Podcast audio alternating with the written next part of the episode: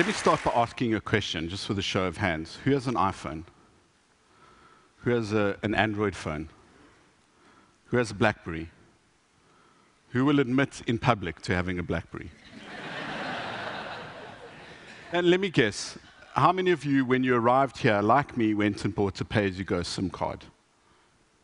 Yeah? I bet you didn't even know you're using African technology.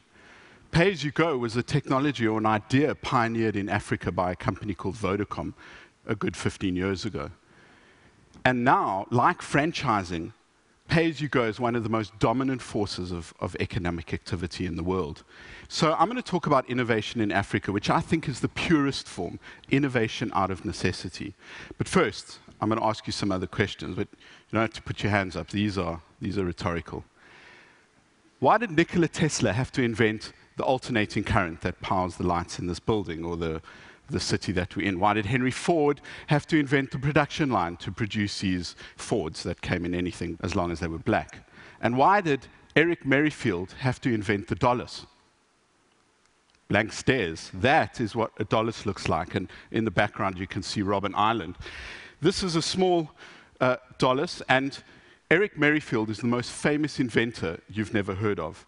In 1963, a storm ripped up uh, the harbor in a small South African town called East London.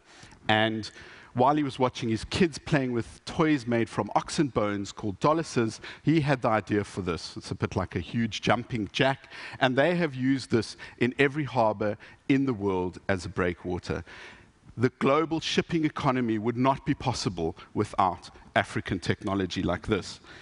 So, whenever you talk about Africa, you have to put up this picture of, of the world from space, and people go, Look, it's the dark continent. Actually, it isn't. What it is, is a map of innovation. And it's really easy to see where innovation's going on. All the places with lots of electricity, it isn't.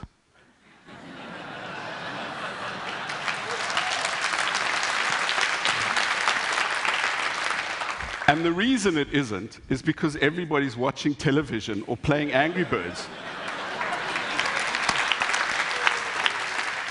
so, where it's happening is in Africa. Now, this is real innovation, not the, the, the, the, way people have expropriated the word to talk about launching new products. This is real innovation, and I define it as problem solving. People are solving real problems in Africa. Why? Because we have to, because we have real problems. And when we solve real problems for people, we solve them for the rest of the world at the same time. So, in California, everybody's really excited about a little square of plastic that you plug into a phone and you can swipe your credit card. And people say, We've liberated the credit card from the point of sale terminal. Fantastic. Why do you even need a credit card? In Africa, we've been doing that for years. And we've been doing it on phones like this. This is a picture I took at a place called Kitengela, about an hour south of Nairobi. And the thing that's so remarkable about the payment system that's been pioneered in Africa called M Pesa is that it works on phones like this. It works on every single phone possible because it uses SMS. You can pay bills with it, you can buy your groceries, you can pay your kids' school fees, and I'm told you can even bribe customs officials. Something like $25 million a day is transacted through M Pesa. 40% of Kenya's GDP moves through M Pesa using phones like this. And you think this is just a feature phone. Actually, it's the smartphone of Africa. It's also a radio, and it's also a torch, and more than anything else, it has really superb battery life. Why? Because that's what we need. We have really severe energy problems in Africa. By the way, you can update Facebook and send Gmail from a phone like this. So, we have found a way to use the available technology to send money via M-Pesa, which is a bit like a check system for the mobile age.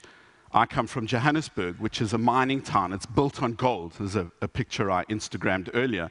And the difference today is that the gold of today is mobile.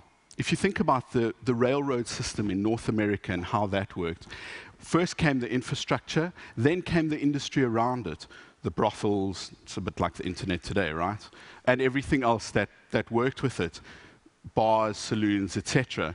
The gold of today is mobile, and, and, and mobile is the enabler that makes all of this possible. So, what are some of the things that you can do with it? Well, this is by a guy called uh, Bright Simons from Ghana, and what you do is you take medication, something that some people might spend their entire month's salary, and you scratch off uh, the code and you send that to an SMS number, and it tells you if that is legitimate or if it's expired. Really simple, really effective, really life saving.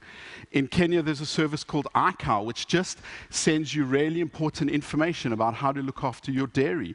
The dairy business in Kenya is a $463 million business. And the difference between a subsistence farmer and an abundance farmer is only a couple of liters of milk a day. And if you can do that, you can rise out of poverty. Really simple using a basic phone.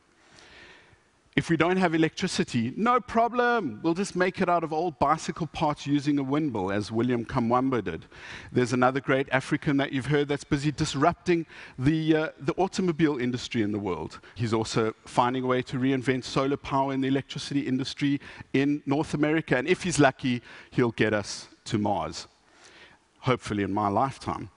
He comes from Pretoria, the capital of Johannesburg, about 50 kilometers from where I live. So back to Joburg, which is sometimes called Egoli, which means city of gold. And not only is mobile the, the gold of today, I don't believe that the gold is under the ground. I believe we are the gold. Like you've heard the other economists say, we are at the point where China was when its boom years began, and that's where we're going.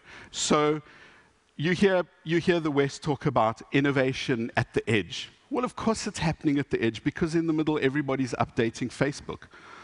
Or worse still, they're trying to understand Facebook's privacy settings. this is not that catchy catchphrase. This is innovation over the edge.